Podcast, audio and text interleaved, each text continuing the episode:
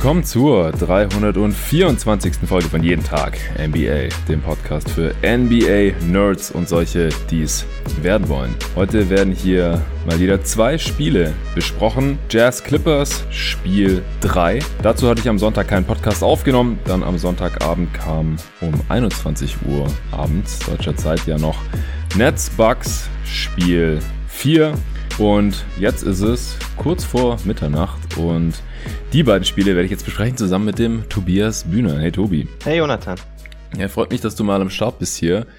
Wir haben jetzt während der Playoffs ja noch gar keinen Pod zusammen aufnehmen können, aber du hast gesagt, nach einem frühen Game würde das mal gehen und dann haben wir jetzt gerade hier die wahrscheinlich letzte Gelegenheit ergriffen und quatschen über die letzten beiden Spiele. Ich hatte es im letzten Pod ja schon angekündigt. Suns Nuggets Spiel 4, nachdem die Suns 3-0 in Führung gegangen sind in dieser Serie. Das kommt heute Nacht um 2 Uhr auch noch. Ich werde es mir auch noch reinziehen. Aber ich gehe mal nicht davon aus, dass da jetzt noch irgendwas passiert, was die Serie komplett dreht oder sonst irgendwie gravierend beeinflusst. Deswegen werde ich den Pod dann schon direkt raushauen, nachdem wir hier mit der Aufnahme fertig sind. Dann können sich die Leute die Analysen dieser beiden Games direkt am Montagmorgen reinziehen und den nächsten Pod gibt's dann am Dienstagmorgen. Ja, Tobi, wie geht's denn dir so? Wie gefallen dir die Playoffs so bisher ganz allgemein? Ja, also die, die erste Runde fand ich echt cool anzusehen. Waren ein paar schöne Matchups dabei. Ähm, allen voran Mavs Clippers habe ich natürlich eng verfolgt. Und es lief natürlich auch alles so, dass man Nico am Anfang ein bisschen Hoffnung für unsere Wette gemacht hat, nur um ihn dann so richtig auf den Boden zu holen. Das hat mir auch gut gefallen. die Wette war, dass die Lakers weiterkommen als die Clippers, oder wie? Genau, genau. Er, er hatte die Lakers, ich die Clippers und einfach wer weiterkommt. Mm. Ja, genau. Nee, aber es, ist, es gibt ein paar schöne Matchups. Ähm, bisschen viele Verletzungen. Wir müssen heute leider auch über eine reden, aber ja. overall sind schon viele auch wirklich interessante Serien dabei. Auf jeden Fall. Ja, die letzten beiden Spiele, die wir jetzt heute hier besprechen, die haben beide jetzt einen Ausgang genommen, die die Serien an sich spannender machen, denn die Clippers haben das erste Heimspiel gewonnen und liegen jetzt nur noch 1 zu 2 in der Serie zurück. Und wenn sie das Spiel verloren hätten, dann wäre das Ding natürlich auch schon durch mit einem 0-3 Rückstand in der Serie. Das hat einfach noch nie ein NBA-Team geschafft, in den Playoffs nochmal irgendwie auszugleichen. Wir werden die beiden Games jetzt besprechen und weil Nets Bucks auch gerade erst vorbei ist, fangen wir mit dem Game jetzt an. Wir haben uns jetzt hier auch schon getroffen, bevor das Spiel zu Ende war, denn es gab am Ende eine Garbage Time. Es ist dann zwar nur 107 zu 96 ausgegangen, aber das Spiel war dann doch etwas deutlicher, als es der Endstand mit nur 11 Punkten Unterschied hier suggeriert. Tobi, was würdest du denn sagen? War so der Hauptfaktor heute oder vielleicht die Hauptfaktoren, falls es mehrere sind, wieso die Bucks jetzt hier äh, zum zweiten Mal in der Serie gewinnen konnten und zum ersten Mal auch ein bisschen deutlicher? Also einer der Hauptfaktoren war sicherlich, dass man offensiv mit Janis deutlich besser es geschafft hat, ihn mit Bewegung zum Korb ins Spiel zu bringen. Also nicht nur diese Isolations, die wir immer wieder gesehen haben, wo er dann alleine irgendwas tun musste, lange rumdribbelt und am Ende irgendwie den Midranger nimmt oder von Black Griffin gestoppt wird. Da haben wir heute deutlich weniger davon gesehen. Also es war viel mehr Janis als Screener im Pick and Roll oder oftmals Off-Ball-Screener. Auch viel in Transition natürlich. Er hatte noch so ein paar dumme Jumpshots dabei, die teilweise, wenn er irgendwie ein paar Würfe getroffen hatte, dann so als Heat-Check. Brauche ich von ihm nicht, aber so overall fand ich die Offense der Bucks deutlich gesünder und das ist ja das, worüber wir immer wieder geredet haben. Gegen diese Nets-Defense musst du einfach eine bessere Offense stellen können. Und ja. der zweite Faktor ist natürlich auf der anderen Seite die Kyrie-Verletzung, der irgendwann raus musste. Und dann danach wurde das Spiel ja dann auch relativ schnell, relativ deutlich, weil die Nets einfach offensiv außer KD überhaupt nichts mehr aufs Feld gebracht haben. Mhm. Und alleine kann er das halt auch nicht regeln, auch wenn er es lang genug versucht hat. Ja. Genau, also Kyrie Irving ist äh, ganz übel umgeknickt, als jemand, der selber auch schon oft genug umgeknickt ist beim Basketball in seinem Leben. Da tut's mir schon weh, wenn ich das mhm. nur sehe. Also das war fast ein 90 ja. Grad Winkel abknicken von Irvings rechten Fuß. Und ESPN musste es uns ja auch sechsmal zeigen. Ja, genau. Also ich habe beim ersten Mal, also ich, wenn ich das sehe, dann muss ich auch immer irgendein Geräusch von mir geben. Ich kann es dann nicht, mhm. kann da nicht still sitzen bleiben und äh, ich konnte da auch nicht immer schnell genug reagieren, dann noch wegzugucken. Mhm. Das, das war echt nicht schön. Er konnte dann noch ohne Hilfe in den äh, Tunnel laufen. Also war jetzt nicht so, dass er da mit dem Rollstuhl abtransportiert mhm. werden musste oder getragen werden musste oder so, was wir auch oft sehen nach solchen Verletzungen. Also es macht so ein bisschen Hoffnung, aber so wie er da umgeknickt mhm. ist, würde es mich schon wundern, wenn wir ihn jetzt hier direkt im nächsten Spiel wieder sehen würden oder so. Also ich finde es immer krass, wie schnell NBA-Spieler sich von solchen Verletzungen, von so Knöchelverletzungen und äh, Bänderdehnungen, Anrissen und Rissen erholen können. Aber das ist schon sehr, sehr übel, nachdem Harden ja jetzt hier auch schon in der Serie noch gar nicht spielen konnte, beziehungsweise einen Angriff spielen konnte und sich dann eben den Oberschenkel wieder gezerrt hat. Und das ist Mitte des zweiten Viertels passiert. Zu dem Zeitpunkt hatten die Bucks gerade einen Run hingelegt und waren in Führung gegangen, aber da war eigentlich noch alles offen. Und ich finde auch, bevor wir dann gleich auch noch ein bisschen auf den Spielverlauf eingehen, äh, dass die Bucks Offense schon besser aussah, aber zumindest zu dem Zeitpunkt noch, aber auch in der Halftime habe ich es mir nochmal aufgeschrieben in der Halbzeitpause, dass die Bucks ihre Dreier endlich mal besser getroffen haben. Das war in den ersten drei Spielen ja eine absolute Katastrophe gewesen. Ich hatte es mit dem David hier besprochen gehabt, dass äh, die Bucks irgendwie knapp 23 Prozent ihrer Dreier mhm. überhaupt nur getroffen hatten über drei Spiele. Das sieht man selten bei so einem guten Shooting-Team. Und vor allem, äh, das hatte ich dann auch noch auf Twitter gelesen, äh, hatten sie nur 16 Prozent ihrer offenen Dreier getroffen. 16 Prozent. Ja. Und das sind halt irgendwie so gut 20 Prozent weniger als in der Regular Season. Äh, die Dreier sind besser gefallen. Das war relativ offensichtlich. Das war so eine Progression zur Mitte, wenn man möchte. Aber vor allem haben sie halt viel in Transition gescored und Janis wurde auch anders eingesetzt, aber so richtig gute Halfcourt-Offense mhm. war das streckenweise immer noch nicht. Sie konnten halt auch viel in Transition gehen, wo Janis dann halt auch sehr schwer aufzuhalten ist, mhm. weil sie halt hinten endlich mal Stops konstant hinbekommen haben gegen die Nets und dann auch offensiv Kapital draus schlagen konnten. Das war im letzten Spiel ja auch überhaupt nicht möglich gewesen. Also da kam dann jetzt heute schon einiges zusammen. Wie gesagt, wenn Irving jetzt länger fehlt und Harden nicht schnell zurückkommen kann, dann ist das wahrscheinlich der größte ja, Faktor, den wir heute hier aus diesem Spiel mitnehmen mhm. müssen. Aber trotzdem war es mal gut zu sehen, dass die Bugs doch noch irgendwie scoren können, effizient scoren können. Ja, es war auch sehr, sehr phasenlastig gefühlt. Also zum Beispiel am Beginn des Spiels hat man gemerkt, sie kamen raus und die ersten, ich glaube, die ersten fünf oder sechs Angriffe hat man jeweils gesehen, dass Janis irgendwo screent, ob es jetzt On-Ball, Off-Ball ist. Man hat genau gesehen, mhm. sie gehen irgendwie mit dieser Idee raus und dann geht Janis äh, mit seiner üblichen Pausenroutine im ersten Viertel runter, kommt danach wieder und dann geht er erstmal wieder in drei, vier ISOs hintereinander. Mhm. Und teilweise da hatten die Bugs dann noch ein ganz komisches Sp Spacing in den Situationen. Mhm. Ja. Da hat man dann wieder gemerkt, irgendwas stimmt gerade wieder nicht. Dann, ähm, ja, will ich noch ein Spielverlauf eingehen wollen, dann haben sie eine Weile Small Ball gespielt mit Janis auf der 5, dann sah es wieder ja. besser aus. Also ich, ich fand, man hat phasenweise gesehen, okay, sie haben kapiert, was sie tun müssten, warum sie es dann nicht über 48 Minuten tun weiß auch wieder keiner, aber ich fand es zumindest, man hat deutlich gesehen, dass sie, dass sie irgendwie eine Idee hatten von dem, was sie tun wollen und dass das halt eine Idee ist, die meiner Meinung nach auch sehr gut funktionieren müsste. Ja, zu Beginn des Spiels, es war kein schöner Start ins Spiel. Mhm. Da die Bucks haben auch erstmal wieder offensiv nicht wirklich was auf die Reihe bekommen. Äh, PJ Tucker wurde auch beim Corner 3 von KD geblockt und solche Sachen. Da habe ich auch schon wieder gedacht, oh Gott, das fängt ja schon wieder richtig übel an. Griffin hat einen Stepback-Dreier über Janis getroffen und allgemein haben die Nets eher so ihre Tough Shots reingeknallt. Irving hatte auch einen richtig heftigen Fadeaway über mhm. Brook Lopez in der linken Corner. KD hat sein Ding gemacht und dann sind die Nets auch direkt mal 9-2 in Führung gegangen. Dann hat Janis seinen ersten Dreier direkt getroffen. Aber das ist ja echt äh, wie eine Lotterie bei ihm. Im Endeffekt mhm. hat er auch wieder eins von fünf, also trifft den ersten, in den nächsten vier wieder gebrickt. Aber gut, dann haben die Bucks auch ihren kleinen Run hinlegen können. Ich finde auch defensiv sah das nicht immer so richtig rund aus. Sie haben ja heute am Perimeter wieder relativ viel geswitcht, aber auch mhm. nur situativ. Und manchmal waren es dann aber auch wieder so Low Resistance Switches, mhm. wo dann der eigentliche On-Ball Defender weggeswitcht hat, obwohl er eigentlich noch näher dran war am ballführenden Spieler und der, der dann übernehmen sollte, der war noch zu weit weg und derzeit hat der Netzspieler dann einfach abgedrückt. Ich weiß gerade nicht mehr, wer es war und einen Dreier reingeknallt, solche Sachen. Also das hat mir am Anfang auch nicht so gut gefallen, aber es war dann ein relativ enges Spiel, bis dann Janis wieder reinkam und dann eben auch auf der 5 eingesetzt wurde. Das war dann äh, ein Lineup mit Middleton und Holiday natürlich und dann, es ist ja immer die Frage so, das hat David im letzten Pod zu der Serie auch angemerkt, wenn man Janis auf die 5 packt, weil ich hätte auch gesagt, das sollte man vielleicht einfach mal öfter mhm. Wer spielt denn da noch neben ihm? Weil sie einfach so wenig spielbare, kleinere Spieler haben, vor allem seit DiVincenzo verletzt ist und Forbes irgendwie kein Scheunentor mehr getroffen hat. Aber äh, Connaughton und PJ Tucker waren dann da noch die anderen zwei. Und das hat dann äh, richtig gut funktioniert. Ja, also da haben sie hinten die Stops gemacht, haben Deflections und Steals bekommen. Die Arena äh, ist ziemlich abgegangen und äh, ja, Janis hat ein paar krasse Plays in Transition und die Dreier sind auch gut gefallen. Äh, PJ Tucker hat, glaube ich, drei Corner Threes äh, getroffen noch vor der Halbzeit, ja, ja genau. Drei, dreimal, drei. Aus der, dreimal aus der linken Corner. ja. Also da ähm, sind die Bugs dann ganz gut ins Rollen gekommen. Ähm, aber wie gesagt, da kam dann auch, auch einiges zusammen heute.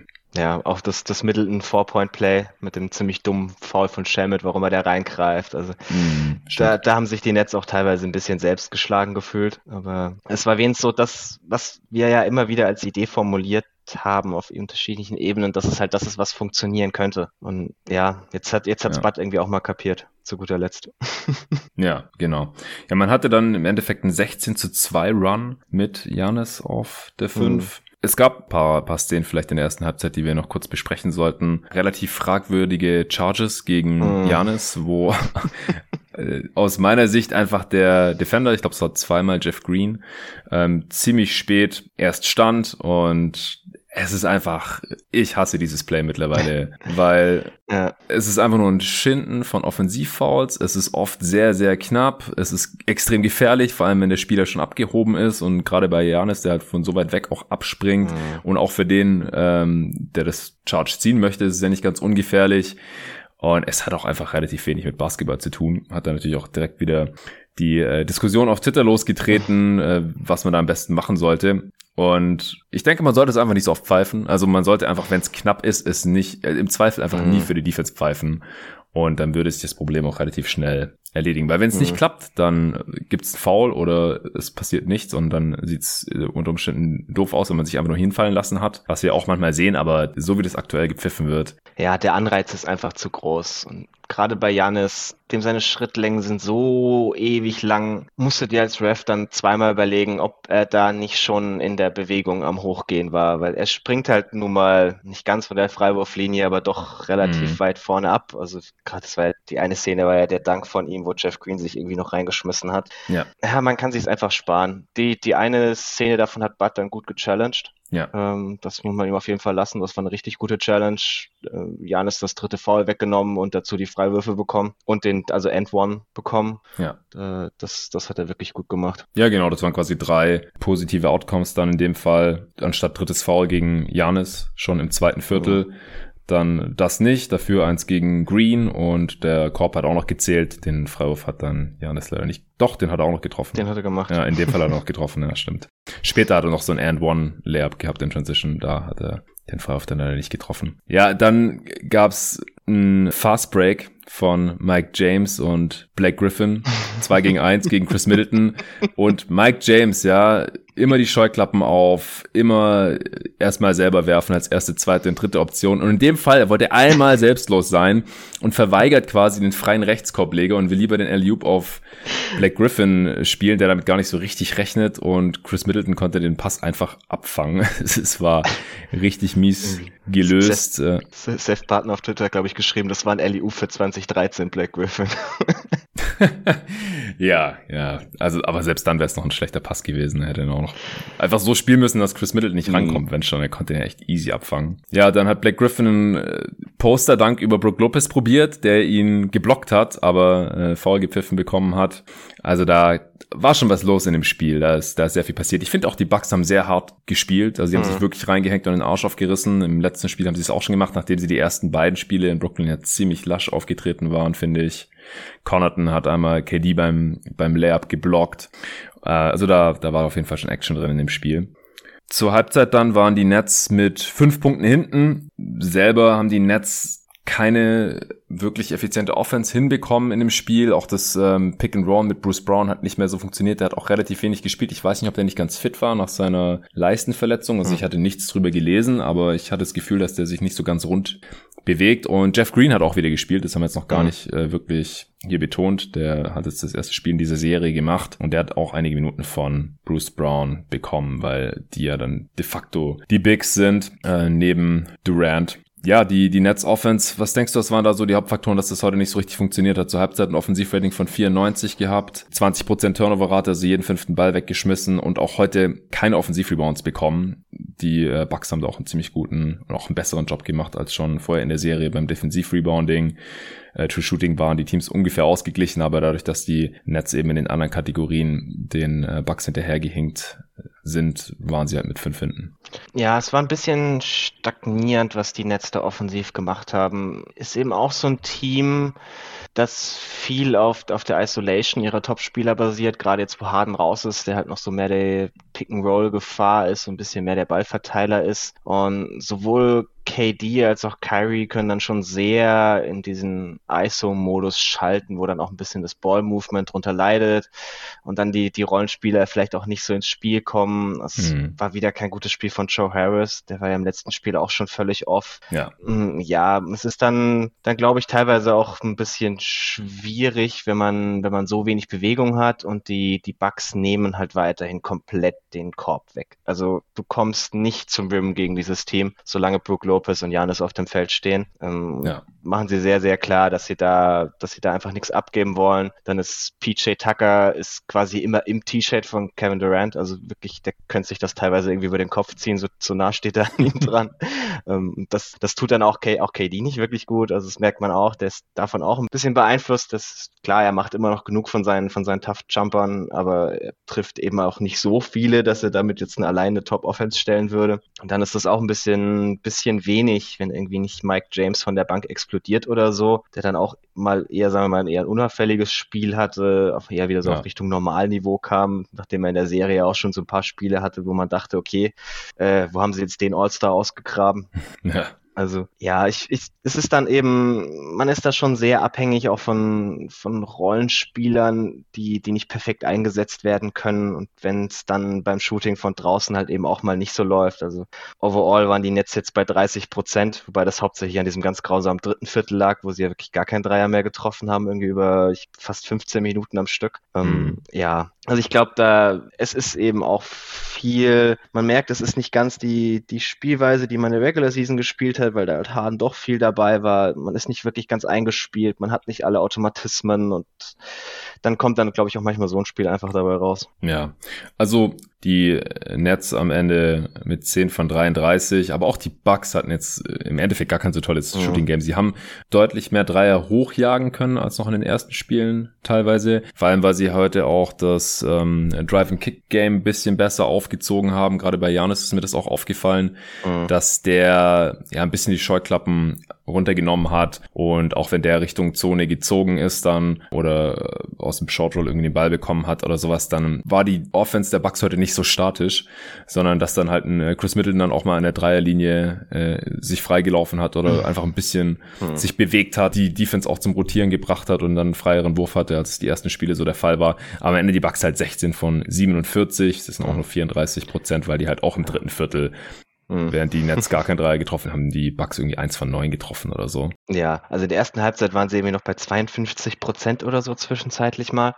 Also da ja. sah das. Die haben halt extrem heiß aus. angefangen auch. Genau. Am Anfang genau. hat er gefühlt jeder mal einen Dreier getroffen erstmal von den Startern und dann halt irgendwann sind sie da komplett abgekühlt. Was ich ganz schön fand, ist, dass man immer dafür gesorgt hat, wenn Janis irgendwie zum Drive geht, dass Brook Lopez quasi so ein bisschen äh, hoch geht und dann quasi direkt hinter Janis steht und dessen Gegenspieler kommt ja nie zu ihm raus dann, sondern hilft immer gegen Janis und man gibt dann Janis irgendwie quasi so den, den offenen Pass, den er gar nicht sehen muss, sondern er weiß einfach direkt hinter mir steht er, ich schmeiß den Ball irgendwie nach hinten und hab halt den offenen Mann. Mhm. Und das fand, fand ich eigentlich eine ganz, ganz schöne Lösung. Und das ist auf jeden Fall, ich weiß nicht, wir haben ja während der Regular Season mal drüber geredet, über so diese Idee mit, äh, man positioniert jemand im Dunker-Spot und das, das soll Janis dann helfen, diese, diese Blockade zu durchbrechen. Aber wir sehen, es ist wieder eher das Gegenteil. Gib mhm. ihm so viel Spacing wie irgendwie möglich, gib ihm so viele einfache Reads wie irgendwie möglich, weil er ist halt nicht der beste Playmaker. Er macht hier keine komplexen Reads irgendwie durch, durch drei Gegenspieler durch oder so. Versuch mhm. ihm einfach die einfache Möglichkeit zu geben, dass er irgendwo einen Pass hat, den man ihm auch schon vorher scriptet, wo er genau weiß, der ist offen. Und dann rennt er sich eben auch nicht ganz so fest, wenn man ihm das, glaube ich, oft genug aufzeigt, dass es nicht funktioniert. Ja, genau. Also das muss man Bud hier auch anrechnen, dass er das Playmaking seines Teams hier heute extrem erleichtert hat. Mhm und das Passing Game der Bucks sehr viel besser war als in den ersten drei Spielen. Ja. Also heute haben die auch 27 Assists gemacht auf 39 Field Goals. Das ist schon äh, extrem gut. Im dritten Viertel hatte ich mir irgendwann aufgeschrieben, da hatten sie 17 Assists auf 23 Field Goals, also quasi drei Viertel aller Körbe per Assist vorbereitet. Das war schon, war schon deutlich besser als die ersten drei Spiele und würde dann auch unabhängig jetzt mal von der Verletzungssituation von Kyrie und James Harden definitiv ja mehr Hoffnung für den Rest der Serie machen. Ja, Holiday hat dann auch im Pick and Roll als Ballhändler wiederholt Mike James attackiert, der auch einfach kein so toller Defender ist. Also ich finde auch die Bucks haben heute dann über das gesamte Spiel über oder auch im dritten Viertel, als sie sich dann mal so absetzen konnten, ihre Mismatches besser ausgenutzt ja. und die Schwächen der Netz-Defense mal gezielter attackiert, weil die ersten drei Spiele, das hat mich wahnsinnig gemacht teilweise, habe ich im Pod auch gesagt, die haben gefühlt auf jeder Position ein Mismatch und machen überhaupt gar nichts draus. Das ist heute definitiv schon besser gelaufen. Ja, auch wenn wenn man Middleton dann irgendwie mal diesen Switch besorgen konnte Offball, dass er gegen einen kleinen Gegnerin, gegen einen kleineren Gegenspieler steht, dann ist er da mal ins Post abgegangen. Ja, das ist, hat man auf jeden Fall deutlich, deutlich besser gelöst als die Spiele zuvor. Das kann man definitiv ja. so festhalten. Ja, Bruce Brown hat dann auch im dritten Viertel zum ersten Mal äh, gepunktet. Ich glaube, das war auch sein erster Wurfversuch überhaupt. Ähm, was mir auch aufgefallen ist, beide Teams haben keine Ahnung, wie man 5 gegen 4 ausspielt, weil es gab beide Male die Situation, einmal nachdem Irving ausgefallen ist, nachdem er da umgeknickt war, ach übrigens, was ich noch sagen wollte, er ist ja auf dem Fuß von Janis gelandet, mhm. ja, also nach seinem Korblegerversuch. Also bei Korblegern gibt es keine Landing Area, das ist nicht wie bei Jump Shots, das ist mhm. kein automatisches Foul oder irgend sowas. Und vor allem, also das ist wirklich kein Dirty Play oder irgendwas. Da unterm nee, Korb kann das nee. dauernd passieren. Also jeder, der schon mal Basketball gespielt hat, das, das passiert halt einfach. Also es, man achtet natürlich immer drauf, dass kein Gegner jetzt auf seinem Fuß landet, dass man selber nicht auf dem Fuß vom mhm. Gegner landet und solche Sachen, aber du guckst halt nicht die ganze Zeit hin und wenn dann da halt vier Mann um Korb rum sind oder sowas, dann passiert das ständig. Es verletzt sich halt nicht jedes Mal jemand. Also da jetzt mhm. irgendwie was zu konstruieren, von wegen Janis hat da Schuld daran oder irgendwas, mhm. sehe ich überhaupt nicht. Irving blieb dann aber eben liegen und die äh, Bucks sind in die Offense gelaufen, haben aber keinen offenen Wurf rausspielen können oder so. Da hat Connaughton dann einen Dreier gebrickt. Und dann ist ja äh, Connaughton im dritten Viertel auch einmal liegen geblieben. Der äh, wollte zum Offensivrebound gehen, Wurf war aber drin ich glaube, es war ein Layup von Janis oder so. Auf jeden Fall äh, hat dann Harris auch versehentlich ähm, mit seinem Unterarm Connaughtons Kopf getroffen und der hatte eine Platzwunde am Auge und ist dann an der eigenen Baseline liegen geblieben. Und auch die Nets haben es nicht geschafft, da irgendwie einen freien Wurf rauszuspielen. da hat dann Mike Jameson äh, Dreier gegen den Mann gebrickt. Also das äh, war auch ein bisschen verwunderlich. Ja, im dritten Viertel konnten sich dann die Bucks zum ersten Mal so ein bisschen absetzen. Hast du mir schon geschrieben, wollen wir vielleicht ein bisschen früher anfangen? Könnte sein, dass es eine längere Garbage Time gibt, äh, als die Bucks schon so mit 14, 15 Punkten vorne waren. Aber es ist dann erstmal noch so in dem Bereich geblieben. Die Bucks konnten sich nicht so ganz absetzen. Äh, Connaughton ist dann auch wieder reingekommen übrigens. Also äh, ich weiß nicht, ob er genäht werden musste oder ob das einfach nur so hm. getaped war am Auge, aber er hat dann auf jeden Fall wieder spielen können, hat auch einen Dreier reingeknallt, also der hatte heute auch ein ganz gutes Spiel. Ende des dritten sah es dann auch nochmal kurz so aus, als könnte es eventuell nochmal spannend werden, wenn KD jetzt irgendwie total am Rad dreht, der hat dann äh, noch einen schweren Pull-up äh, Midranger von der linken Baseline getroffen, aber dann hat Middleton auch direkt die Antwort gehabt und äh, ein Pull-up Dreier 1,5 Sekunden vor Ende des dritten Viertels getroffen. Zum Stand 69 zu 81. Ja, im vierten Viertel ist es dann erstmal noch kurz im selben Bereich geblieben. Einmal gab es dann auch die Szene, da hat äh, Steve Nash schon irgendwie ein paar drei Bankspieler zur Garbage Time reinschicken wollen. Dann äh, gab es aber noch einen Dreier, ich weiß gar nicht mehr, ich glaube von Durant und dann ähm, hat mhm. Bruce Brown noch einen, einen Korbleger mit Foul getroffen und dann hätte es noch mal kurz irgendwie auf äh, zehn Punkte verkürzt werden können oder so.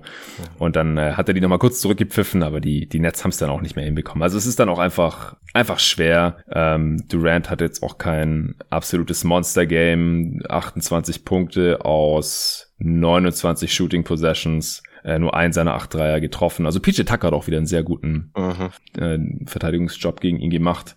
Ja, Durant mit 13 Rebounds, 5 Assists, aber auch 5 Turnovers. Ähm, Nico hat ketzerisch den Treu gemacht auf Twitter geschrieben. Ja, jetzt muss Durant halt mal ohne jegliche Hilfe hier versuchen, ein Playoff-Spiel zu gewinnen. Kennt er ja noch nicht so. Und das hat jetzt halt heute zumindest mal nicht hingehauen. Also Irving hat ja auch 17 Minuten gespielt. Der war okay. 11 Punkte aus 11 Shooting Possessions, äh, zwei Assists bei zwei Turnovers. Ja, ähm, wolltest du gerade noch was sagen? Ja, nee, also KD hatte einen wirklich guten Stretch im dritten Viertel. Ansonsten fand ich ihn jetzt heute auch nicht toll. Ähm, sicherlich braucht man da von ihm noch ein bisschen mehr, je nachdem, wie der Rest der Serie laufen soll. Ähm, dann kurz nachdem, nachdem klar war, dass Kyrie nicht mehr wiederkommt, äh, habe ich dann schon zu einem Freund, mit der mir geguckt hat, gesagt, jetzt brauchen wir mal ein 60-Punkte-Spiel von KD, sonst wird das heute nichts mehr. Ja. Ja, und das ist es halt leider, leider wirklich nicht geworden. Ähm, aber okay. Es ist auch dann irgendwann schwierig. Man hat auch gesehen, teilweise kamen die Double-Teams von den Bucks und was halt außenrum rum war, haben dann alle irgendwie auch gar nichts mehr gebracht. Und ja, ja es, es ist, hat auch niemand auch, zweistellig gepunktet, außer Kyrie ja, halt. Also ja. die meisten Punkte haben noch hat Blake gemacht mit acht aus acht Shooting Possessions, auch nicht toll. Jeff Green hat acht gemacht und Joe Harris auch. Acht aus Je acht Würfen. Jeff Green fand ich eigentlich fast noch den besten Rollenspieler. Da hat man, als er reinkam im ersten, in der ersten Halbzeit, hat man halt gesehen, was er dem Team irgendwie bringen würde. So ein weiterer Spieler, der werfen kann, der so ein bisschen Decision Making hat, der so ein bisschen Size hat und switchen kann. Ähm, also wenn die, die Serie eng bleibt, ist er sicherlich eine, eine ganz interessante Ergänzung zu dem, was wir bisher so gesehen haben, weil es halt mhm. ein Rollenspieler mehr ist, der auch in vielen Lineups einfach Sinn ergibt. Und davon können die Nets auch sicherlich jemanden brauchen. Ja, ja auf jeden Fall.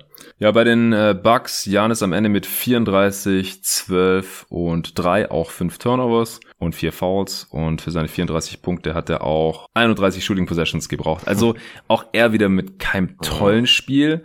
Aber er hat sich mehr auf das beschränkt, was er halt wirklich gut kann. Also Transition, Cuts, Rollman, äh, ja, er hat trotzdem fünf Dreier genommen und nur einen getroffen, auch nur fünf seiner zehn Freiwürfe. Also so wirklich der Knoten geplatzt, geplatzt ist bei ihm jetzt, glaube ich, immer noch nicht, aber ich finde schon, dass man gesehen hat, dass ähm, vor allem das Coaching hier versucht hat, ihn sinnvoller einzubinden und dass er dann halt effektiver ist und auch effizienter als bisher hier in dieser Serie. Zweitmeisten Punkte Middleton, 19 Punkte, 3 von 8 von Downtown, 16 Shooting Possessions, 8 Assists bei nur 3 Turnovers, der hat ein ganz gutes Spiel, 2 Steals und 2 Blocks auch. Und Drew Holiday, der hatte auch ein solides Spiel, 14 Punkte, 9 Assists, hat auch den Ball in Transition immer ganz gut gepusht und ähm, ein paar Loop Connections gehabt mit Janis, nur 2 seiner 7 Dreier, keinen Freiwurf gezogen, hat auch einmal versucht, Mike James aufzuposten, was ja grundsätzlich richtig ist, er hat überhaupt nicht gesehen, dass Claxton da zu Hilfe kam und hat ihn dann übel weggeblockt. Hm.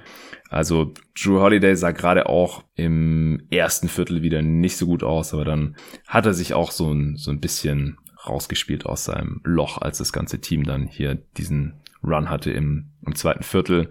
Tucker hatte, wie gesagt, ein sehr gutes Spiel, elf Punkte in der ersten Halbzeit schon, in der zweiten dann nur noch zwei, aber insgesamt 13 und sieben Rebounds. Äh, Forbes zehn Punkte von der Bank, auch nicht zu verachten. Also war, war schon ein solider Win im Endeffekt von den Bucks. Ja, kann man, ja. glaube ich, so ganz gut, ganz gut zusammenfassen. Die Rollenspieler der Bucks haben einfach ein bisschen besser funktioniert ja. dieses Mal. Also Tucker hat mir vor allem defensiv wirklich gut gefallen. Man hat, der war auch richtig, der war richtig heiß. Also wirklich, haben wir gesehen bei jeder Situation, die irgendwie ist, äh, der ist direkt an die Decke gegangen. Also der hatte mhm. wirklich Bock zu spielen heute. Auf jeden Fall. Und äh, Portis, keine Punkte gemacht, 0 von 3 und trotzdem hat er einen positiven Impact auf dieses Spiel gehabt, wie ich finde. Also der hat verrückt, mhm. verteidigt wie ein Verrückter, habe ich so noch nie von ihm gesehen, glaube ich. Ein paar echt gute Rim Protection äh, Szenen gehabt. Hat auch zwei Blocks äh, gehabt, tatsächlich in dem Spiel. Mhm. Pat Connaughton auch im Endeffekt. Ja, ähm, es ist halt unglaublich schwer jetzt zu prognostizieren, was in dieser Serie noch passiert. Also es kann jetzt in beide Richtungen gehen. Wir haben eine ausgeglichene Serie. Die Bucks haben Adjustments gemacht, haben äh, besser gespielt, auch sahen eher einfach so aus wie das Team, das wir erwartet haben, wie du es am Anfang formuliert hast. Aber es ist halt echt jetzt ein sehr fader Beigeschmack hier mit dieser mhm. Kyrie-Verletzung. Ich kann mir schon vorstellen, dass das Spiel ungefähr, also das halt knapp geblieben wäre, wenn er nicht verletzt ausgefallen wäre. Mhm. Und jetzt wissen wir halt überhaupt nicht, wie schlimm das ist. Wie gesagt, dass er alleine laufen konnte, das macht mir persönlich da ein bisschen Hoffnung und wir wissen halt auch nicht, wann Harden zurückkommen könnte. Der hat jetzt irgendwie auch schon so Light Workouts gemacht. Ah, ist halt auch ja. schwer zu sagen bei so einer, bei so Muskelverletzungen. Ja, wobei Steve Nash ja auch meinte, er hat noch irgendwie, wie haben sie es zitiert, viel On-Court-Work to do, bevor er ja. zurückkehrt. Also es klingt für mich jetzt nicht so, als käme er in Spiel 5 unbedingt wieder. Nee. Und so, also so schnell wie man Kyrie dann für den Rest vom Spiel abgesagt hat, mache ich mir da irgendwie auch wenig Hoffnung, ehrlich gesagt. Mhm. Also es hat schon, es sackt einfach nur. Also ja. man hat sich so unfassbar auf diese Serie gefreut, es, es nervt einfach unglaublich. Ja, genau. Also erstmal direkt der Dämpfer von Harden im ersten Angriff mhm. mit der Verletzung. Jetzt noch Kyrie. Also ich finde es immer schwierig zu sagen, ja, wenn das Team jetzt fit wäre, dann wäre dies und das passiert. Auch vorhin auf Twitter hat dann noch einer äh, kommentiert bei mir, ja, ist ja voll schade, wenn am Ende äh, das, die zwei Teams in den Finals stehen und man weiß, es ist nur wegen der Verletzung. Kein Team kommt in die Finals nur, weil Verletzungen irgendwo gibt. Sorry, das ist einfach Bullshit. Aber so wie die Bucks halt in den ersten äh, zwei, ja, fast die ersten drei Spiele, würde ich sagen, Spiel drei finde ich auch mhm. überhaupt nicht überzeugend, aufgetreten sind. Ich kann mir einfach schwer vorstellen, dass sie gegen ein fittes Netzteam mit Harden jetzt hier noch irgendeine Chance hätten, die mhm. Serie zu gewinnen. Aber jetzt ist halt, wie gesagt, wieder alles offen. Also ich würde jetzt wieder die Bucks favorisieren, wie ich es auch vor der Serie getan mhm. hatte. Und jetzt mittlerweile ist so viel passiert zwischendrin, aber jetzt stehe ich eigentlich wieder an derselben Stelle. Einfach weil, weil es so unklar ist, inwiefern jetzt Harden und Irving da noch eingreifen können. Das, das, das ist es halt. Also ich fand Spiel 4 jetzt auch nicht so wahnsinnig überzeugend von den Bucks. Genau. Äh, wenn man mir sagt, dass, dass Irving und Harden beide ab Spiel 5 bei 100 Prozent zur Verfügung stehen, bin ich mir relativ sicher, dass ich auf die Netz tippen würde, aber mm. ich bin mir halt auch sehr, sehr sicher, dass sie nicht beide bei 100 Prozent zur Verfügung stehen werden. Und dann ist es halt viel, viel Spekulationen von Dingen, die wir einfach nicht wissen können. Ja, ja die Bucks auch heute nur mit einem 106er Offensivrating. Ja, das äh, darf man nicht unterschlagen. Das war wieder jetzt keine richtig tolle Offense. Da waren halt echt viele äh, Transition Buckets dabei. Mhm. Und ja, Brooklyn hat mit, mit einem 93er Offensivrating. Da, äh, das war wirklich die absolute Ausnahme da in Spiel 3, dass man, äh, das, das war ja so low scoring. Das äh, war wie Playoffs vor 17 Jahren oder so. Ja, und heute konnten die Nets es dann halt einfach nicht ausgleichen. Gut, ich würde sagen, wir kommen zu Clippers Jazz. Also da bin ich froh, dass die äh, Clippers jetzt mal hier einen rausgehauen haben. Mhm. Denn auf die Serie hatte ich mich auch extrem gefreut. Ich weiß, dass du die Clippers auch favorisiert hattest in der Serie sogar. Ja. Ähm, was würdest du denn jetzt als allererstes anführen, was die Clippers in dem Spiel anders gemacht haben, dass es im Endeffekt jetzt hier sogar ein Blowout-Sieg für sie war, nachdem sie die ersten beiden Spiele ja relativ knapp verloren hatten in Utah? Ja, also ich glaube, man muss zwei Dinge hauptsächlich anführen. Zum einen, dass man wieder deutlich mehr Richtung Five Out gegangen ist. Yes. Batum zurück in die Starting Five, mehr Spacing. Man hat auch Lineups gefunden, die einfach deutlich besser funktionieren. Und das andere ist die defensive Execution. Also mir, mir wird da teilweise zu viel darüber geredet, welches System man nun gegen Donovan Mitchell spielen sollte und warum dieses oder jenes nicht funktioniert, wenn ein Großteil des Problems in den ersten beiden Spielen einfach war, dass die Execution von jedem System eine Vollkatastrophe war, was die Clippers da versucht haben.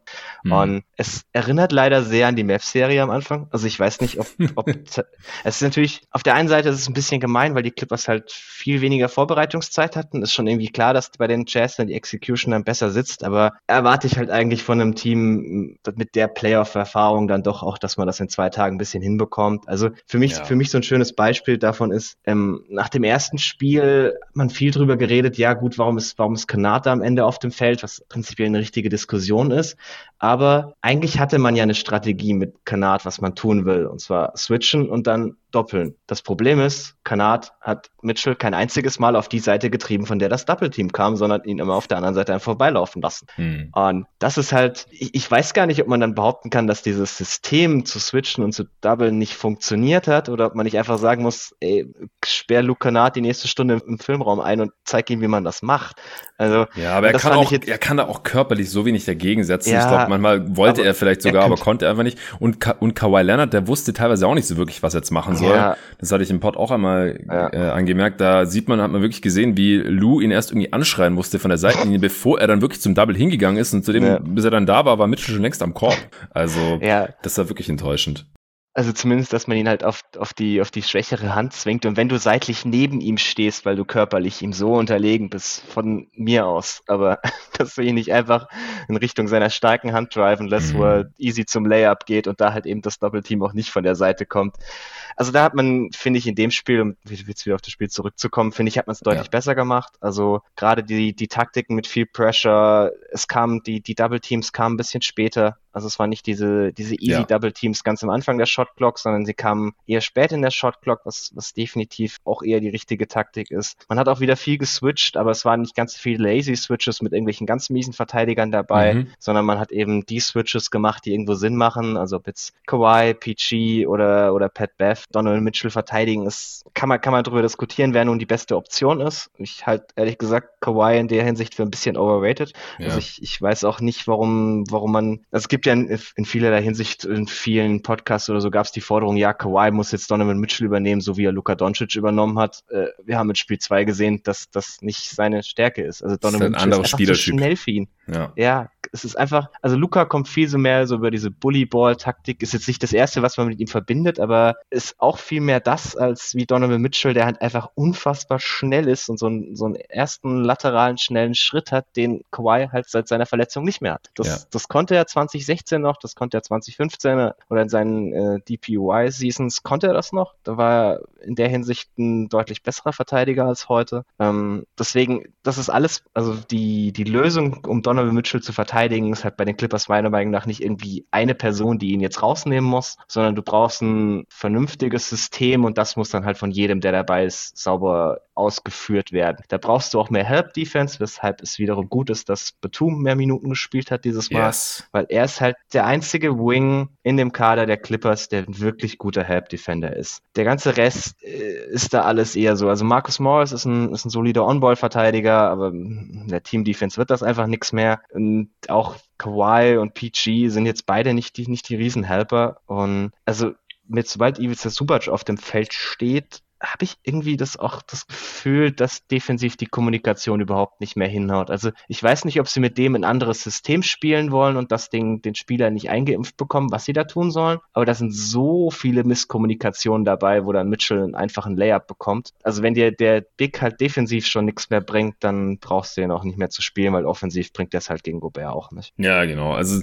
das hat man halt in dem Spiel auch wieder gesehen, wenn die Clippers Five Out spielen, dann ist einfach so viel mehr Spacing da. Da gab es oh. gleich im ersten Viertel, ähm, da hatte Paul George Late Clock noch einen Dank bekommen. Also quasi der ineffizienteste oh. Zeitraum in der Shot Clock, also je, je weniger Zeit man hat, desto ineffizienter werden die, die Abschlüsse normalerweise. Dann noch den hochprozentigsten Wurf, den es gibt im Basketball, einen Dank zu bekommen.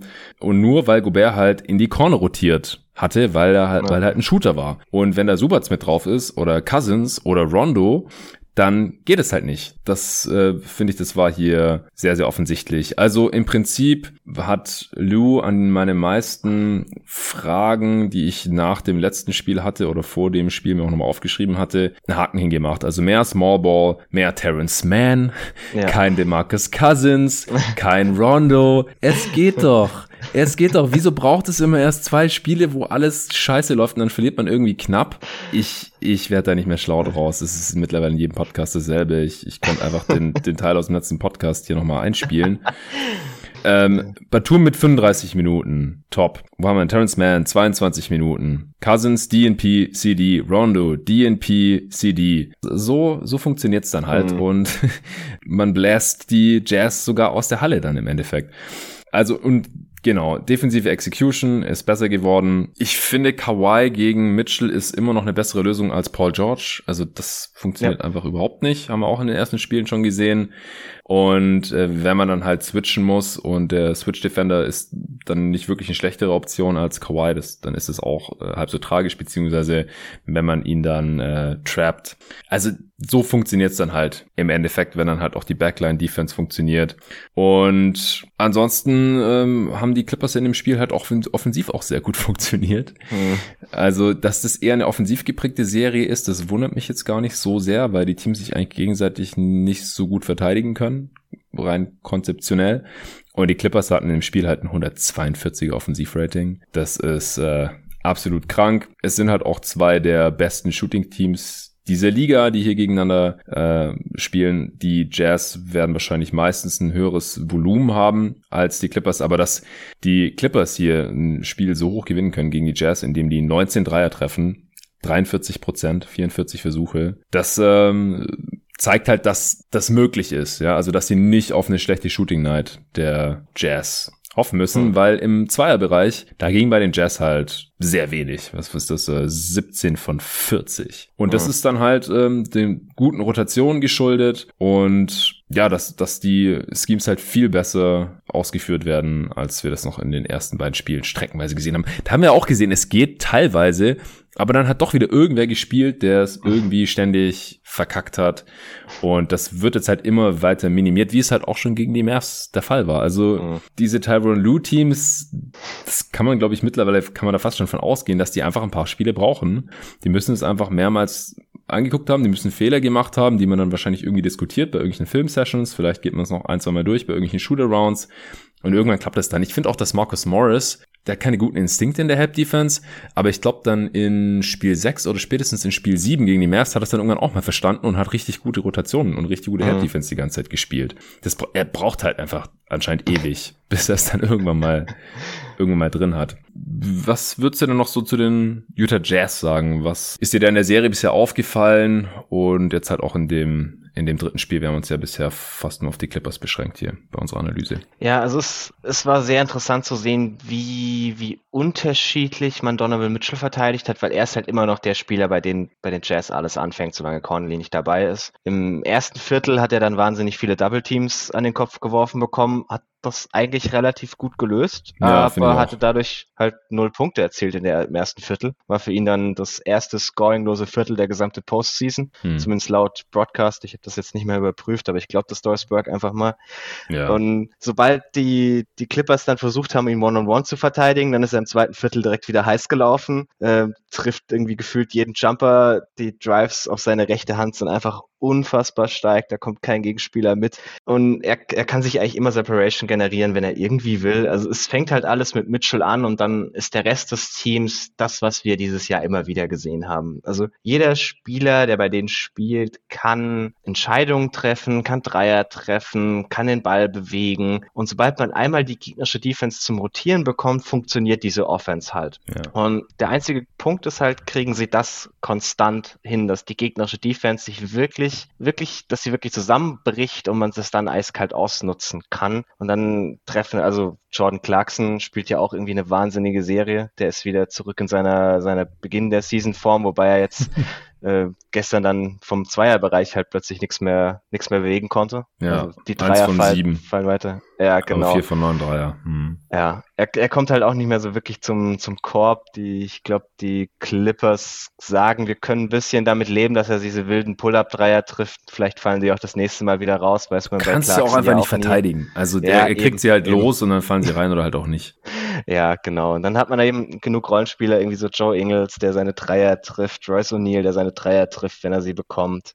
Ähm, ja, Bojan Bogdanovic normalerweise auch. Jetzt in dem Spiel letzte Nacht war der jetzt auch eher wieder ein bisschen mau, aber ja. an sich, die, die Jazz haben alles, was man irgendwie offensiv braucht, um das auszunutzen, wenn sie einmal den, den Vorteil generiert haben. Aber sie sind davon halt abhängig, dass das irgendwie funktioniert. Und solange Donovan Mitchell so spielt, wie er die Serie bisher spielt, reicht das. Hm, wenn er vielleicht ein bisschen abkühlt, wäre es ganz wichtig, dass Mike Conley irgendwann mal wieder zurückkommt, damit man noch so einen anderen Spieler hat, der wenn es ein bisschen mehr als mhm. Pick-and-Roll-Ballhändler agieren kann. Ansonsten die Defense funktioniert ganz gut, solange Rudy Gobert auf dem Feld ist. Also ich finde auch, dass es ein bisschen zu viel das Thema wieder ist mit von wegen Rudy Gobert gegen Smallball-Lineups, kannst du ihn vom Feld spielen? Nee, er macht mhm. sich da eigentlich defensiv ganz gut, meiner Meinung nach, soweit man das irgendwie kann. Ja. Nur die Minuten mit Derek Favors sind eine Vollkatastrophe. Also ja. man sieht das jedes Mal, sobald Gobert vom Feld geht, denken sich die Clippers, okay, jetzt alle ab in die Zone und wir kriegen einfache Layups. Und ja. da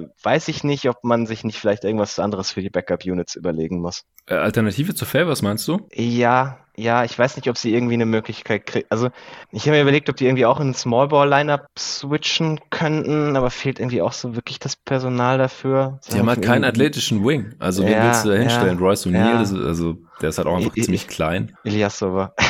Ach du Scheiße. Können wir jetzt Chargers ziehen? Nee, nee, ich weiß, ich weiß, ich weiß das ja auch. Das ist halt das, das Problem. Äh, eine Lösung, eine einfache Lösung sehe ich da nicht. In der Hinsicht ist der mhm. Kader halt ein bisschen, bisschen limitiert.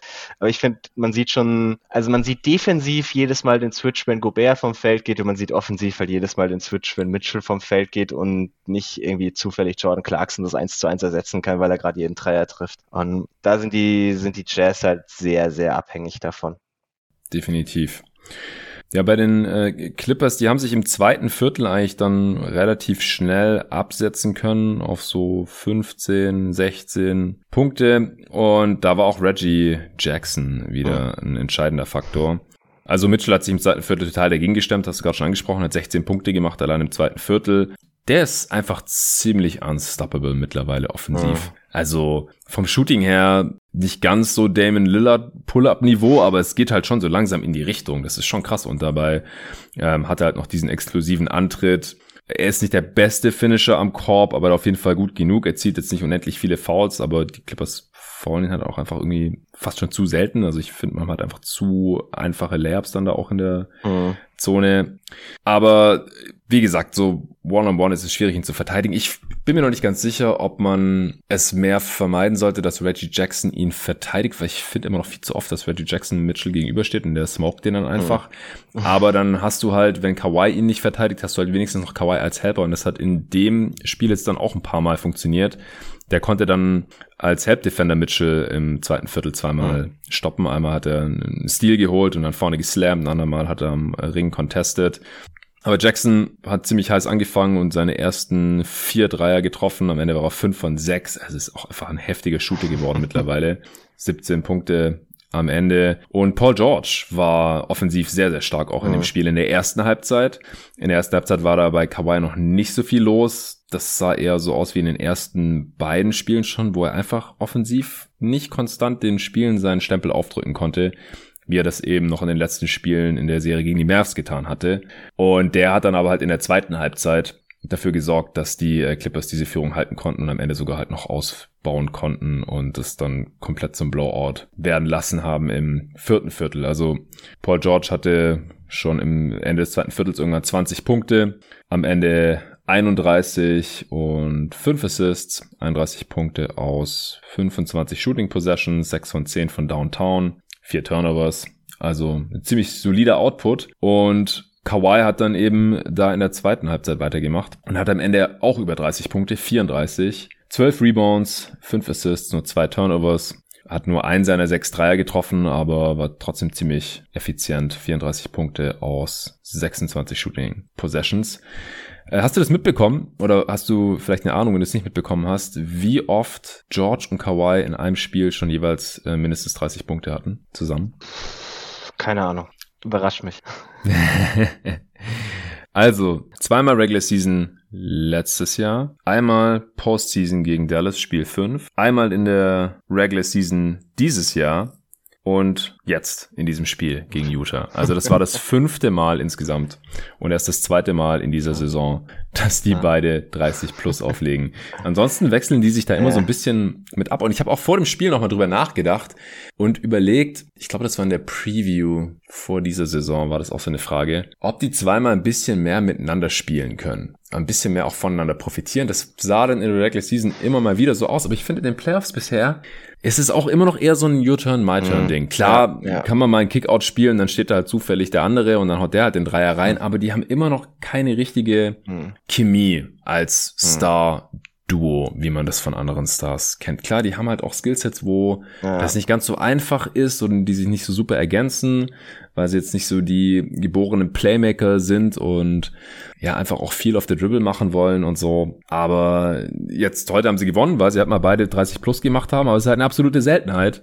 Und das ist mir dann jetzt nochmal aufgefallen. Und ich bin mal gespannt, wie sich das dann hier noch im äh, restlichen Verlauf der Serie und wenn sie weiterkommen im restlichen Verlauf der Playoffs zeigt. Ja, es war ja heute auch nicht, dass sie jetzt deswegen gewonnen hätten, weil sie beide gleichzeitig heiß gelaufen sind, ja. sondern das war halt Paul George in der ersten Halbzeit und Kawhi in der zweiten. Genau. Also da war auch wieder auch wieder so ein bisschen das Jortem meinte, die beiden haben halt wirklich kein kein additives Skillset. Also es ist nicht irgendwie bei LeBron und AD, wo du halt einfach Pick and Roll läufst und der eine ist halt der beste Rollman der Liga und der andere der beste Playmaker und dann ja. ja ergibt sich der ganze Rest irgendwie von allein.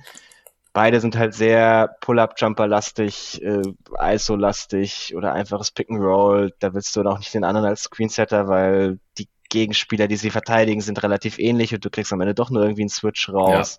Ja. Ähm, da gibt es einfach andere Screener, die mehr Sinn ergeben, entweder halt noch kleinerer Gegenspieler oder ein größerer Gegenspieler.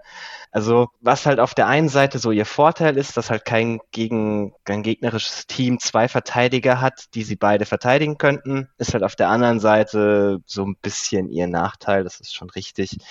Weil ich mir halt denke, ja, so, solange beide irgendwie zu jeder Phase heiß laufen können, können, finde ich das jetzt auch nicht weiter dramatisch. Ich bin mir bei Kawhi irgendwie, ich bin mir nicht ganz sicher, ob das Ganze so ein, so ein Ausdauerding ist. Also hm. die, die Mavs-Serie muss ihn schon wahnsinnig geschlaucht haben. Also gerade am Ende hat er da halt wirklich defensiv in jeder Possession Luca übernommen und dann offensiv die letzten zwei Spiele ja auch noch wie ein Irre. Und könnte mir halt vorstellen, dass, dass man dann so ein bisschen gesagt hat, okay, wir gucken jetzt mal, ob wir die Offense nicht zum Laufen kriegen, auch wenn du ein bisschen weniger machen musst. Ähm, und man halt jetzt in Halbzeit 2 gesagt hat, okay, dein Gegenspieler O'Neill hat gerade sein drittes Foul bekommen, wir könnten gerade noch ein bisschen Offense brauchen, weil ansonsten hat ja auch wirklich keiner der Clippers im dritten Viertel noch was getroffen, außer Reggie Jackson, irgendwie zwei Dreier. Mhm. Und dann gesagt, komm, jetzt brauchen wir dich und dann ist Kawhi halt auch wirklich aggressiver gegen seinen Gegenspieler gegangen und O'Neill konnte halt auch nicht mehr so, so aggressiv dagegenhalten, weil er Angst hatte, sich weitere Fouls abzuholen.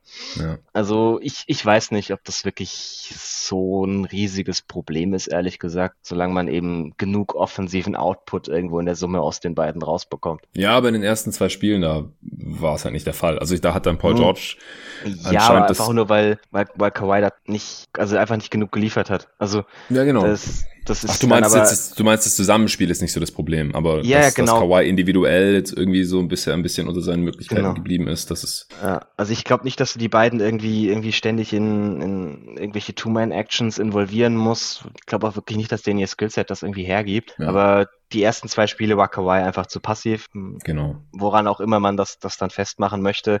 Solange Donovan Mitchell irgendwie, das gab es über die ersten zwei Spiele oder bis zur Mitte des zweiten Spiels hat Donovan Mitchell irgendwie beide kombiniert ausgescored oder so. Also rela relativ lange hatte Mitchell mehr Punkte als Kawhi und Paul George zusammen. Ja. Und dann, ja. da, da können die dann auch zusammenspielen, so viel sie wollen in irgendwelchen Aktionen. Das kann es halt einfach nicht sein. Also ja. da, da brauchst du mehr von deinen Stars hat man jetzt heute gesehen, dass auch die, die Clippers sind halt viel von Shotmaking abhängig. Sie haben das Shotmaking-Talent und heute sind die Würfe dann, oder gestern sind die Würfe dann auch wieder gefallen. Ja, also ich, das, das ist halt die Clippers Offense. Da ist immer so ein bisschen, sie sind halt sehr Jumpshot-lastig, ähm, sehr Shotmaking-lastig, haben das Talent, das Ganze zu tun. Das fängt bei ihren Starspielern an, zieht sich runter bis irgendwie zu Reggie Jackson, Marcus Morris, die sind ja alle so.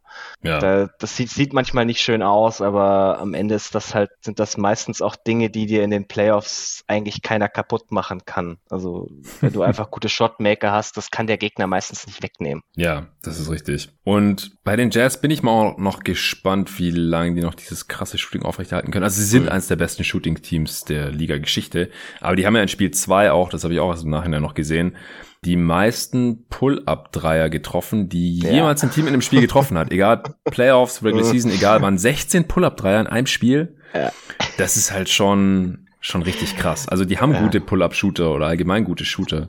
Aber jetzt haben sie halt auch mal ein Spiel verloren, wo sie ihre Dreier sehr gut getroffen haben. Genauso viele wie auch die Clippers, die aber halt weniger Attempts genommen haben und halt auch im Zweierbereich deutlich besser abgeschlossen haben. Also die, die, die Clippers waren auch wirklich in jedem Bereich der Offense in dem Spiel besser. Also auch mehr Offensiv-Rebounds, weniger Turnovers, Freiwürfe war, war relativ ausgeglichen das hat auch, obwohl Marcus Morris immer noch nicht in der Serie angekommen ist, wieder keinen seiner beiden Dreier getroffen hat, nur sechs Punkte, hat dann aber auch entsprechend nur 21 Minuten gespielt. Batum hatte wieder ein sehr gutes offensives Spiel, auch 17 Punkte, vier von seinen sechs Dreiern getroffen, zwei Assists. Ja, also die Rotation, die sieht langsam gesund aus. Kennard hat wieder 17 Minuten gesehen, aber auch hauptsächlich, wenn Mitchell nicht gespielt hat. Das haben sie immerhin mittlerweile verstanden. Hm. Auch sehr gut, dass Terrence Mann gespielt hat. Mit dem auf dem Feld waren die Clippers übrigens bei plus 21. Auch nicht wirklich ein Zufall. Ich frage mich nur, wieso der die ersten zwei Spiele im Doghouse saß. Ich kann mir das aber nicht erklären.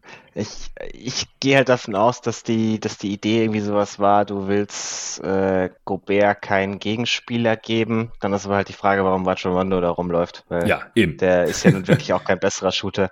Nee, ich, ich denke halt, das war irgendwie so die Logik nach dem Motto, okay, dann hat Rajon Rondo halt den Ball in der Hand und wenn er viel Platz bekommt, kann er irgendwie den passenden Pass spielen oder so. Da, da hat Tai Lu halt auch sehr viel Vertrauen in seine Vets und Terrence Mann ist halt noch relativ unerfahren, ja. aber ich, ich verstehe es auch nicht so wirklich. Also auch Batum ist jetzt irgendwie wieder bei plus 24 in 35 Minuten, ist auch kein Wunder irgendwie. Ja. Die beiden haben, glaube ich, jetzt auch mit Abstand das beste Plus-Minus äh, der Clippers in der Serie und klar, das ist so ein bisschen so ein, so ein fluky-Stat, aber es passt einfach absolut zu dem, was man sieht. Genau, wenn es halt so gut zu dem passt, was man, ja. was man sieht mit seinen eigenen Augen und wovon man auch ausgeht, einfach rein konzeptionell, dann mhm. äh, ist es schon okay, wenn jetzt irgendein Spieler da einen ganz tollen Wert oder einen ganz miesen und man keine Ahnung, wo das herkommt. Und das ähm, passt dann vielleicht auch mit einem anderen miesen Wert zusammen von einem Spieler, mit dem er halt viele Minuten geteilt hat oder sowas, dann ist es eine andere Geschichte. Aber äh, ja. wir liefern hier den Kontext äh, mit und daher passt das. Ähm, hast du jetzt noch was irgend Hast du jetzt noch irgendwas zu dem Spiel? Ansonsten. Also ein, ein Punkt hätte ich noch, nachdem die, die Jazz in Game 2 also ihre Probleme mit der Zone Defense hatten, der Clippers, äh, haben es die Clippers auch in dem Spiel wieder so ein paar Possessions nach mhm. Makes versucht. Das haben die Jazz aber deutlich besser gemacht. Also man hat gesehen. Waren halt vorbereitet. Das, ja. Genau, genau. Das, das stand vorher sicherlich irgendwo mal auf dem, auf dem Game Tape Plan haben, äh, und die Jazz haben ja auch die Shooter, dass eigentlich eine Zone gegen sie nicht funktionieren kann. Haben sich da ein paar wirklich sehr, sehr offene Dreier rausgespielt. Dann sind die Clippers auch sehr, sehr schnell davon wieder abgerückt. Und ich glaube, das ist auch etwas, das wir dann in der Serie nicht mehr sonderlich viel sehen werden. Ja, das hatte ich nach dem letzten Spiel auch schon so hm. erwartet, denn das hatte überraschend gut funktioniert. Die Jazz waren offensichtlich nicht wirklich darauf vorbereitet, aber dass das langfristig nicht funktioniert gegen ein gut gecoachtes Team mit gutem Ball-Movement und gutem Shooting, das war halt auch so hm. sicher wie es Arme in der Kirche. Ja, was ist denn jetzt so deine Prognose für den restlichen Verlauf der Serie? Also ich, ich gehe jetzt einfach mal davon aus, dass Mitchell ab dem nächsten Spiel wieder voll spielen kann. Der hat jetzt das Game am Ende nicht geclosed. Ja, der ist noch umgeknickt am Ende, ja. Er ist nicht mehr wiedergekommen, aber es sah die ganze Zeit so aus, wenn die, wenn die Jazz ein bisschen näher rangekommen wären, wäre er sicherlich nochmal wiedergekommen, aber dann mhm. hat Kawhi halt den, den Dagger-Dreier getroffen und dann war das Spiel ziemlich vorbei. Da haben sie gesagt, komm, ruh dich weiter aus. Ähm, hat er wieder zur Bank zurückgeschickt, Quinn Snyder, äh, Donovan Mitchell. Deswegen, ich gehe einfach davon aus, dass er wieder voll spielen kann und dann sehe ich die Serie schon so 60, 40 für die Jazz, würde ich sagen. Aber mhm. also es ist nicht, es ist nicht so sonderlich deutlich. Die Clippers haben halt so Shot-Making Games, die sie jederzeit rausholen können. Sie hatten in den ersten beiden Spielen halt auch was so Shot-Making oder die, die Qualität der Looks, die sie eigentlich rausgespielt haben, hatten sie halt auch ein bisschen Pech. Also es gibt auch irgendwie so diese Seite, die nennt sich Shot Quality, die mal so ein bisschen berechnen, wie müsste das Spiel ausgehen, wenn die Spieler irgendwie dieselben Würfe so mit ihrem Schnitt treffen würden. So die mm. ganze, ganze Berechnung, die dahinter steckt, ist, ist nicht so ganz öffentlich, aber laut denen hätte die Clippers nach zwei Spielen eigentlich mit 1,3 Siegen zu 0,7 Siegen oder so gewinnen, führen müssen. Also mhm. da sieht man, sie hatten halt die ersten zwei Spiele auch ein bisschen Pech, weshalb ich da sie nach 2-0 auch noch nicht auszählen wollte. Ja. Jetzt finde ich die Serie eigentlich wieder relativ spannend, muss ich ehrlich sagen. Also ja. die Jazz sind sicherlich noch Favorit, gerade mit, mit Homecourt Advantage, weil sie halt nur noch zwei der, zwei der fünf Spiele gewinnen müssen. Aber ja, also ich, ich finde es cool, dass wir, wenn es da noch, noch eine wirklich spannende Serie haben, hoffe auf ein 2-2, damit es noch ein bisschen spannender wird. Ja, genau, da bin ich auch froh. Nachdem äh, Nets Bucks jetzt ja leider so ein bisschen komisch geworden ist. Mhm. Erst waren die Bucks richtig äh, kacke und jetzt sind die Nets so dezimiert. Sixers, Hawks, ich, solange mhm. Embiid fit ist und so spielt und jetzt ohne Hunter, ich mich würde es mhm. wundern, wenn die Hawks die Serie nochmal ausgleichen können, aber ja. wir werden sehen. Morgen Nacht dann werde ich dann auch übermorgen hier im Pod besprechen.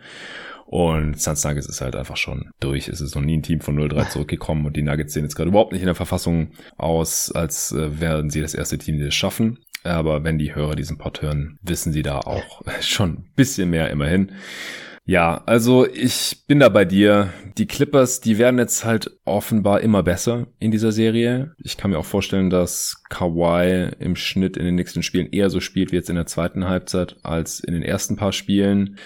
Also du hast es vorhin auch schon mal kurz angerissen. Ich gehe auch davon aus, dass er die ersten ein, zwei Spiele, das hatte ich auch so erwartet, als die Serie noch hier gepreviewt hatte, dass er einfach ein bisschen durch war mm. von diesen Monsterleistungen da in Spiel 6 und vor allem Spiel 7. Und auf der anderen Seite, ich meine, er ist halt auch so erfahren mittlerweile nach zwei Titeln und so, dass ich mir schon vorstellen kann, dass er sich manchmal so LeBron-mäßig ein bisschen paced mm. und nicht wirklich viel mehr macht, als nötig ist. Und ist dann halt schade, dass die ersten zwei Spiele knapp verloren wurden aus Clippers Sicht, denn wenn er ein bisschen mehr gemacht hätte, hätten sie vielleicht sogar gewonnen oder hätten eine gute Chance gehabt. Aber das würde ich dann auch erst abschließend bewerten wollen, wenn die Clippers dann ausscheiden sollten. Ja, ob Kawhi jetzt wirklich irgendwie zu wenig gemacht hat oder irgendwie mhm. zu fertig war oder so. Weil er ist jetzt noch nicht so alt und er spielt in der Regular Season auch nicht so super viel und in die Mavs-Serie ist er auch relativ langsam reingekommen, obwohl mhm. die Clippers davor Pause hatten und so. Also so wirklich, dass er jetzt so fertig sein soll, das, das sehe ich jetzt auch mhm. nicht so ganz. Ja, ich bin halt bei ihm mit seinem Knie irgendwie immer so ein bisschen vorsichtig. Also, ja, ja also er, er, er macht damit ja eigentlich schon seit immer rum. Also das hat er ja schon, schon bevor er so wirklich richtig gut wurde, hat er da immer mal wieder Probleme. Das wäre einer der Gründe, warum er nie wirklich Regular Seasons komplett durchgespielt hat. Mhm. Ähm, deswegen, ich, ich krieg da bei ihm immer so ein bisschen Angstzustände, aber äh, kann natürlich auch sein, dass er sich da einfach jetzt gesagt hat, okay, komm, jetzt muss ich mal wieder, ich habe auch irgendwie vorhin während dem, während dem Bugs-Spiel auf Twitter noch so den wildesten Kawhi-Stat gesehen in Spielen, die die Clippers gewonnen haben, hat Kawhi in der Postseason im vierten Viertel noch keinen Wurf verfehlt. Was? ja, also in den, in den vier Spielen gegen die wow. Mavs und jetzt das, dem einen Spiel gegen die Jazz, die sie gewonnen haben, hat er irgendwie in 43 Minuten im vierten Viertel 43 Punkte gemacht bei 16 von 16 aus dem Feld, äh, 7 von 7 Freiwürfen oder 8 von 8 Freiwürfen, irgendwie sowas. Und auch alle seine Dreier und so getroffen. Krass. Einfach noch gar nichts verfehlt. Fand ich, fand ich auch einfach wild, wo ich das gesehen habe. Klar, dann nimmt man natürlich die Niederlagen, nimmt man raus und schon sieht es irgendwie schöner aus. Ja. wenn, der, wenn, wenn, der typ, wenn der Typ halt heiß läuft, ist es einfach unfassbar schwierig, ihn zu stoppen. Vor allem, wenn du nicht das passende Personal hast. Und das haben die Jazz halt eigentlich. Mm, ja, ja, genau. Das ist ja eigentlich auch das Ding, was wir schon die ganze Saison gesagt haben, falls es irgendwie zu so einem Matchup kommen sollte. Mm. Ja, ich bin sehr gespannt, wie es weitergeht. Ich werde auch das nächste Spiel, Spiel 4, dann hier mit einem Gast wieder zusammen analysieren am Dienstagmorgen. Wenn du jetzt nichts mehr hast, dann würde ich sagen, äh, wären wir durch für heute. Du musst jetzt auch irgendwann pennen, du musst morgen arbeiten. Klingt gut. Alles klar, Tobi. Dann vielen Dank, dass du heute hier noch am Start warst, äh, so spät am Sonntagabend bzw. Montagmorgen. Äh, allen vielen Dank fürs Zuhören. Wie gesagt, den äh, nächsten Pod gibt's dann am Dienstag zu Hawks Sixers Spiel 4 und eben Jazz Clippers Spiel 4. Und wenn noch irgendwas äh, total besprechenswertes bei Suns Nuggets passiert ist, dann nehme ich das auch mit in den Pod rein. Vielen Dank fürs Zuhören und bis dahin.